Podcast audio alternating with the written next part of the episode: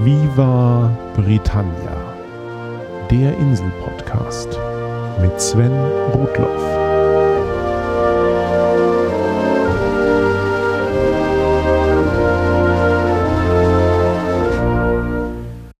Herzlich willkommen zu Folge 45 von Viva Britannia, dem Podcast über Großbritannien und die Briten. Eigentlich wollte ich in dieser Folge einiges zur Juristerei auf der Insel erzählen. Bei den Recherchen habe ich aber gemerkt, dass ich für dieses Thema doch noch etwas mehr Vorlaufzeit brauche. Gleichzeitig hat mich eine E-Mail von Hörer Ralf Zwanziger dazu gebracht, endlich einmal eine Episode aus dem Ärmelkanal zu schütteln, nach der ich immer wieder gefragt wurde. Viva Britannia soll ja Themen behandeln, die über die üblichen Reiseführer zu Großbritannien hinausgehen. Aber wenn man da schon jemanden hat, der immer wieder auf der Insel Urlaub gemacht hat, kann man irgendwann doch auch einmal eine Zusammenstellung der wichtigsten Hinweise zur Reisevorbereitung erwarten, oder? Hinzu kommt, dass ich in einer der nächsten Folgen ganz konkrete Empfehlungen zu dem wohl beliebtesten Reiseziel in Großbritannien behandeln möchte. Und dafür sollte ich wohl erst einmal für die Grundlagen sorgen. Diesmal geht es also, ganz knapp zusammengefasst, um all das, was ich jemandem, der einen Urlaub auf der Insel plant, an praktischen Hinweisen zurufen möchte. Los geht's! Zuerst einmal noch ganz kurz zu den Begrifflichkeiten. Die Nullnummer von Viva Britannia ist 45 Folgen her und dieses Thema habe ich auch nur im Nachtrag behandelt. Daher als Erinnerung. Der offizielle Name des Staates, in den man einreist, ist Vereinigtes Königreich von Großbritannien und Nordirland. Im Englischen United Kingdom of Great Britain and Northern Ireland, abgekürzt UK. Großbritannien gerne abgekürzt als GB, ist eigentlich nur der Name der Insel, auf der die Nationen England, Wales und Schottland liegen. Einen Iren als Briten oder einen Schotten als Engländer zu bezeichnen, kann persönliche Konsequenzen nach sich ziehen. Wer nach London fliegt, besucht England, wenn es in die Highlands zieht, Schottland und beides liegt auf der Insel Großbritannien und im Vereinigten Königreich. Alles klar? Zur Einreise ins Vereinigte Königreich reicht der deutsche Personalausweis. Ein Reisepass kann man sich als deutscher Staatsbürger sparen und grundsätzlich haben EU-Bürger bei der Einreise mit einem Ausweis oder Pass kein Problem. Aber aufgepasst! Die Insel gehört zwar der EU an, aber sie ist nicht dem Schengener Abkommen beigetreten. Das heißt konkret, es gibt Grenzkontrollen und Nicht-EU-Bürger brauchen oft ein Visum. Das trifft zum Beispiel auch auf Nicht-EU-Bürger zu, die in Deutschland eine Daueraufenthaltsgenehmigung genießen. Schon so manche deutsche Schülerreisegruppe hat mit beispielsweise türkischstämmigen Mitschülern Überraschungen erlebt. Also als Nicht-EU-Bürger besser vorher die Einreisebestimmungen prüfen. Wer mit Tieren nach Großbritannien einreisen will, muss zusätzlich aufpassen. Grundsätzlich gelten immer noch sechs Monate Quarantäne. Für Hunde, Katzen und Frettchen gibt es aber Ausnahmen. Dafür muss man aber zum einen dafür sorgen, dass das Tier einen Mikrochip hat, einen gültigen Haustierausweis, eine frühzeitige Impfung gegen Tollwut und bei Hunden auch eine Behandlung gegen Bandwürmer.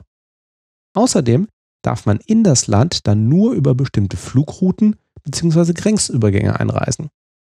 Bei blinden Hunden ist diese letzte Regel etwas gelockert, aber alles andere gilt auch hier.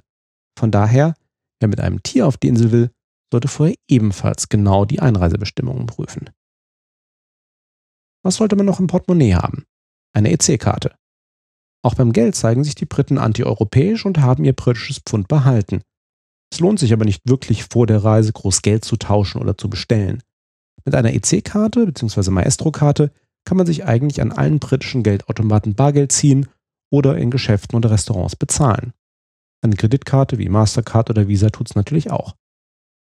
Bevor man aus dem Flughafen oder Bahnhof tritt, braucht man in der Regel auch kein britisches Bargeld. Deshalb ziehe ich mir meist einfach vor Ort am Automaten welches.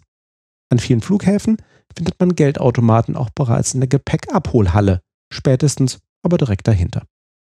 Apropos Gepäckabholung im Flughafen. Das ist auch der Ort, an dem viele Touristen zum ersten Mal eine öffentliche Toilette auf der Insel aufsuchen.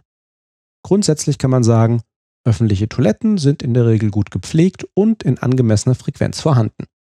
Die britischen Medien beklagen zwar ein zunehmendes Verschwinden öffentlicher Toiletten, aber meine Erfahrung, zumindest bei längeren Autofahrten, war, dass im Zentrum selbst kleinere Orte fast immer ein kleines Informationszentrum zu finden ist und eine deutlich ausgeschilderte öffentliche Toilette.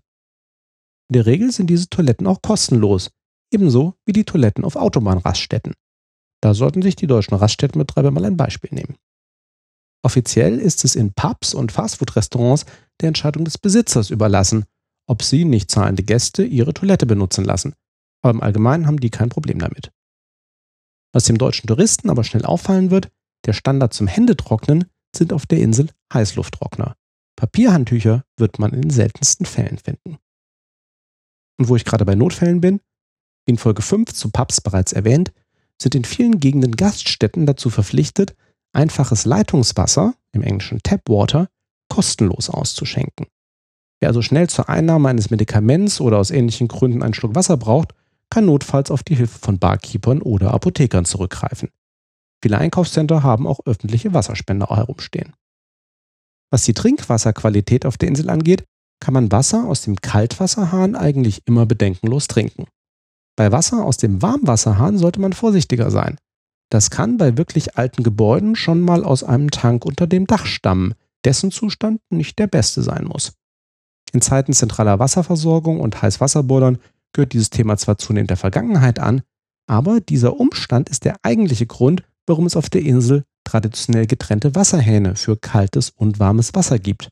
Und warum man Kinder lange Zeit davor warnte, aus dem Warmwasserhahn zu trinken. Jetzt aber zurück zu den Reisevorbereitungen.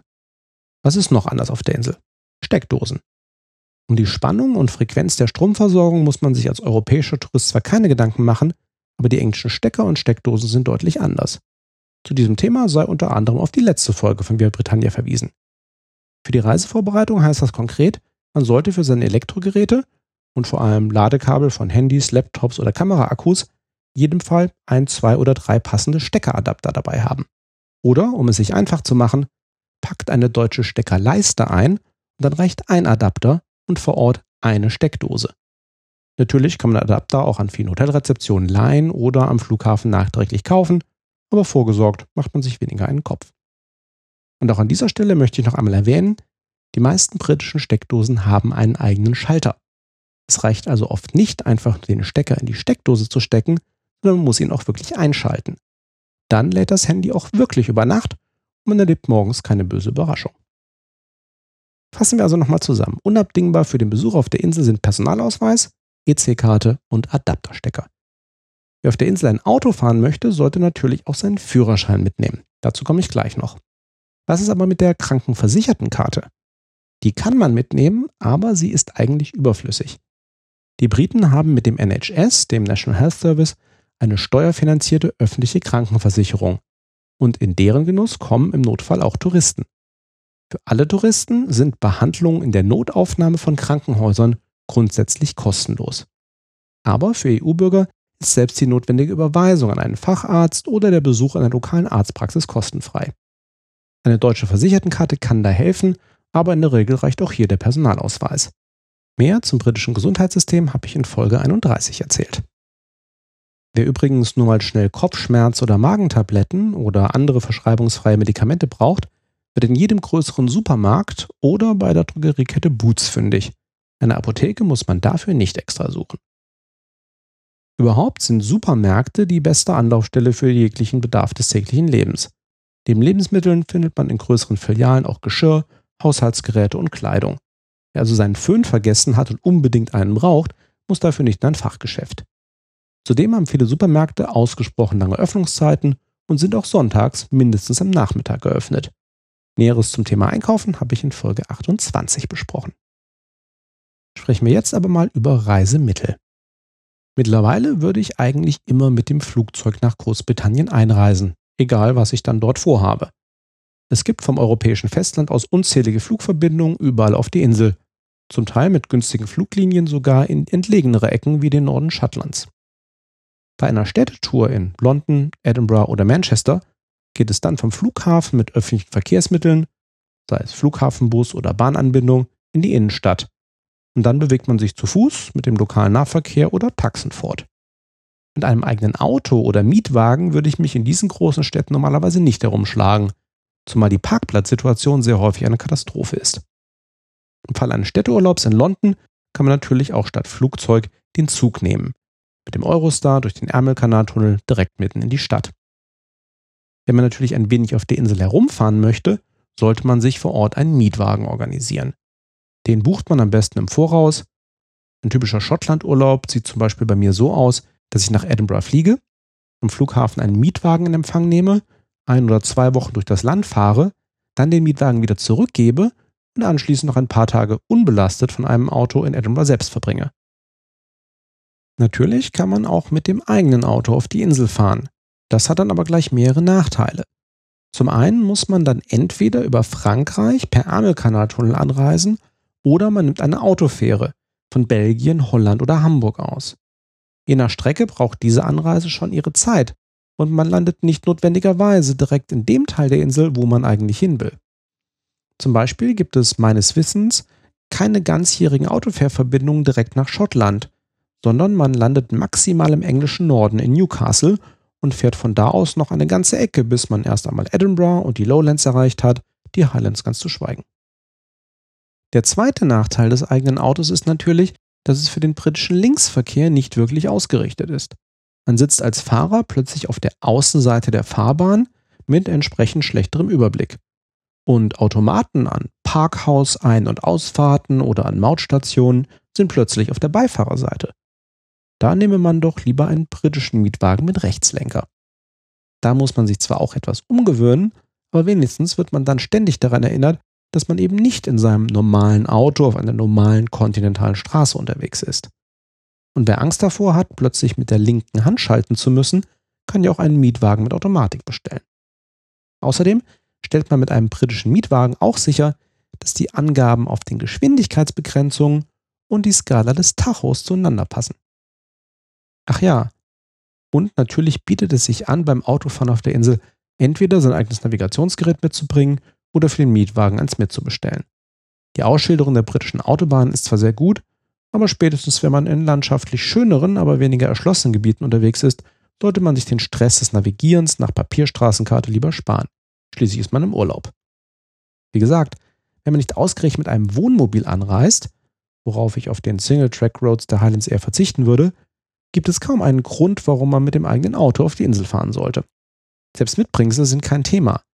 Im Gegensatz zu Italien oder Frankreich ist Großbritannien nicht gerade als Land bekannt, aus dem man kistenweise Olivenöl oder Wein mit nach Hause bringt. Selbst Whisky kann man genauso günstig auf dem Kontinent erwerben. Aber was ist noch zum Autofahren auf der Insel zu sagen? Im Zweifelsfall erst einmal Folge 1 von Via Britannia zum Autofahren hören. Ansonsten bleibt zu sagen, die britischen Straßenschilder sind den deutschen sehr ähnlich, da vertut man sich nicht. Nur muss man daran denken, dass Entfernungsangaben in Meilen und Yards gemacht werden. Sonst kann man sich in der Entfernung zur nächsten Tankstelle schon mal arg vertun. Zusätzlich sollte man noch wissen, dass durchgezogene gelbe Linien am Straßenrand ein Parkverbot anzeigen und rote Linien ein Halteverbot. Handelt es sich jeweils um eine einzelne Linie, gilt das jeweilige Verbot nur zu bestimmten Zeiten. Bei einer doppelt durchgezogenen Linie gilt grundsätzlich ein Park- bzw. Halteverbot. Es gibt auf der Insel im Übrigen keine Autobahngebühren. Allerdings gibt es ein paar Tunnel und spezielle Brücken, für deren Benutzung eine kleine Gebühr verlangt wird. Das wird aber frühzeitig angezeigt und es gibt in der Regel auch eine längere ausgeschilderte Strecke, die den gebührenpflichtigen Teil umgeht. Außerdem gibt es in der Londoner Innenstadt die sogenannte Congestion Charge Zone, ein deutlich ausgeschildertes und videoüberwachtes Gebiet, für dessen Befahrung man eine gebührenpflichtige Erlaubnis braucht. Dies soll zur allgemeinen Verkehrsentlastung beitragen. Wenn man aus Versehen in diese Zone fährt, kann man am gleichen Tag noch online die entsprechende Gebühr entrichten, aber die Congestion Charge ist nur einer von vielen Gründen, warum ich in London nie selbst mit dem Auto fahren würde. Ein weiterer Grund ist, dass die U-Bahn einen in der Regel um ein Vielfaches schneller ans Ziel bringt. Einen grundsätzlichen Nachteil, mit eigenem Auto oder Mietwagen auf der Insel unterwegs zu sein, möchte ich aber nicht verschweigen. Die Benzinpreise sind dort höher als in Deutschland. Und die Dieselpreise gehören regelmäßig sogar zu den höchsten in Europa. Aktuell liegt der deutsche Durchschnittspreis für einen Liter Diesel bei 1,33 Euro. Auf der Insel kostet er umgerechnet 1,66 Euro. Kommen wir nach den Reisemitteln aber mal zur Unterkunft. Zentral gelegene Hotels in London, Edinburgh sind teuer. Es gibt zwar auch Hotels einfacher Kategorie oder Herbergen, im Englischen Hostels. Im Allgemeinen wird die Unterkunft aber mit das teuerste bei einem Aufenthalt auf der Insel sein. Es gibt dann natürlich auch die typisch britische Einrichtung der Bed and Breakfasts, kurz BBs. Das sind privat geführte Übernachtungsmöglichkeiten inklusive Frühstück. Und die reichen von einem einzelnen vermieteten Schlafzimmer in einem ansonsten privat genutzten Haus bis hin zu eher hotelartigen Etablissements. Die Grenzen zwischen Hotels und BBs sind fließend, sowohl was Ausstattung, Qualität und Preis angeht. Allerdings gibt es ein offizielles Bewertungssystem, um Licht ins Dunkel zu bringen. Auf den offiziellen Internetseiten, die ich am Ende dieser Folge nennen werde, gibt es eine Datenbank aller offiziell anerkannten Hotels und BNBs. Und diese sind jeweils mit zwei Skalen nach Ausstattung und Qualität bewertet. Die entsprechenden Verzeichnisse gibt es bei Bedarf auch als Buch. Hotels und BNBs präsentieren die Plaketten mit ihren Bewertungen gewöhnlich deutlich sichtbar, sodass man sich bereits von außen ein wenig orientieren kann, was man denn da in etwa sucht. Gerade wenn man in jeweiligen Hochsaisons reist, ist eine frühzeitige Reservierung auch bei BNBs dringend zu empfehlen. In Schottland und insbesondere Edinburgh wird es vor allem im Sommer und hier in der Festivalzeit August sehr eng, sowie um den Jahreswechsel. London ist eigentlich immer teuer, aber in der Vorweihnachtszeit treiben Touristen auf Einkaufstour die Unterkunftspreise noch einmal weiter in die Höhe. Ist man außerhalb der Stoßzeiten oder in etwas entlegenen Ecken mit dem Auto unterwegs, entwickelt man schnell ein Auge für die Art von Wohngebiet, in denen sich üblicherweise BNBs befinden. Die haben eigentlich immer deutlich sichtbare Zeichen vor der Tür, auf denen auch mit Vacancies oder Rooms signalisiert wird, wenn sie noch freie Zimmer haben. Eine Besonderheit eigentlich aller britischen Unterkünfte sei noch erwähnt. Der Brite will immer die Möglichkeit haben, sich auf dem Zimmer selbst ein Tässchen Tee machen zu können. Deswegen gehören sogenannte Tea and Coffee Making Facilities gerne mal abgekürzt TCMF, zur Standardausstattung jedes Hotels und eigentlich auch B&B-Zimmers. Wasserkocher, Tassen, Zucker, Milch, Teebeutel, Instant-Kaffee und auch ein gelegentlicher Keks müssen sein. Dann klappt es auch um 4 Uhr morgens mit der heißen Tasse, was auch immer. Apropos Verpflegung. Ein grundsätzlich ordentliches Frühstück ist bei B&Bs immer Teil des Pakets. Bei einer Hotelübernachtung kann man es buchen oder auch nicht. Ansonsten bieten aber auch viele Cafés Frühstück an. Für den Snack zwischendurch oder als Reiseverpflegung bekommt man in fast allen Supermärkten, Drogerien oder Tankstellen durchgängig täglich frische, abgepackte Sandwiches in meist sehr guter Qualität. Schließlich ernähren sich viele Briten mittags ausschließlich davon. Zum Thema Essen sei ansonsten Folge 8 von Via Britannia erwähnt. Da erzähle ich auch, was man von einem Chippy, also einer Imbissbude, so erwarten kann. Vor allem aber ist das britische Essen meilenweit besser als sein Ruf. Es muss ja nicht immer Lammen-Minzsoße sein. Was möchte ich Inselneulingen noch zurufen? Sonnengarantie hat man auf der Insel nie.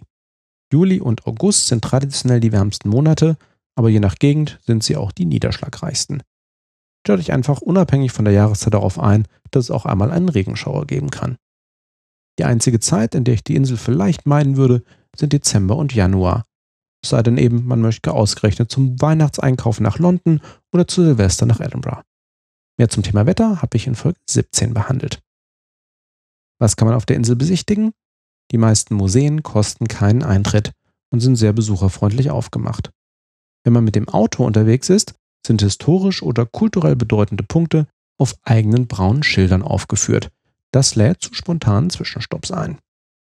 Überhaupt kann man sich auf der Insel in der Regel sehr gut orientieren und der Brite ist ausgesprochen hilfsbereit suchenden Touristen gegenüber. Die vermeintliche Animosität der Briten, insbesondere den Deutschen gegenüber, habe ich in all meiner Zeit auf der Insel nie wirklich verspürt. Da habe ich mich häufiger gefreut, kein Franzose zu sein. Ach ja, WLAN. Wie in fast allen Ländern, außer Deutschland, gibt es auch auf der Insel recht viele kostenlose WLANs. Nicht nur in den bekannten amerikanischen Coffeeshops kann man sich seine Dosis Internet holen, sondern mittlerweile in vielen Restaurants, Pubs, Cafés und öffentlichen Einrichtungen. Nur einige Hotels haben es immer noch nicht begriffen und verlangen für Internetzugang etwas extra. Vielleicht stirbt das ja auch endlich mal aus. Zum Schluss möchte ich, wie angekündigt, zwei wirklich gute Anlaufpunkte für Reiseinformationen erwähnen. Der Klassiker ist die Internetseite visitbritain.com das offizielle Reiseportal des britischen Fremdenverkehrsamts. Das gibt es mittlerweile sogar in einer eigenen deutschen Sprachversion. Hier findet man auch die erwähnte Datenbank zu Unterkünften sowie viel mehr Details zur Reiseplanung, als ich hier in 20 Minuten abhandeln kann. Meine zweite Empfehlung ist die Internetseite bzw. Smartphone-App TripAdvisor. Die hat sich in den letzten Jahren zu einem der führenden Portale für Reiseempfehlungen gemausert, sowohl was Unterkünfte, Restaurants und Sehenswürdigkeiten angeht. TripAdvisor ist eigentlich ein Online-Portal. Für viele größere Städte oder Regionen kann man sich aber auch einen aktuellen Stand der Datenbank lokal auf sein Smartphone herunterladen, um es ohne Internetverbindung nutzen zu können. Das gilt zum Beispiel auch für London.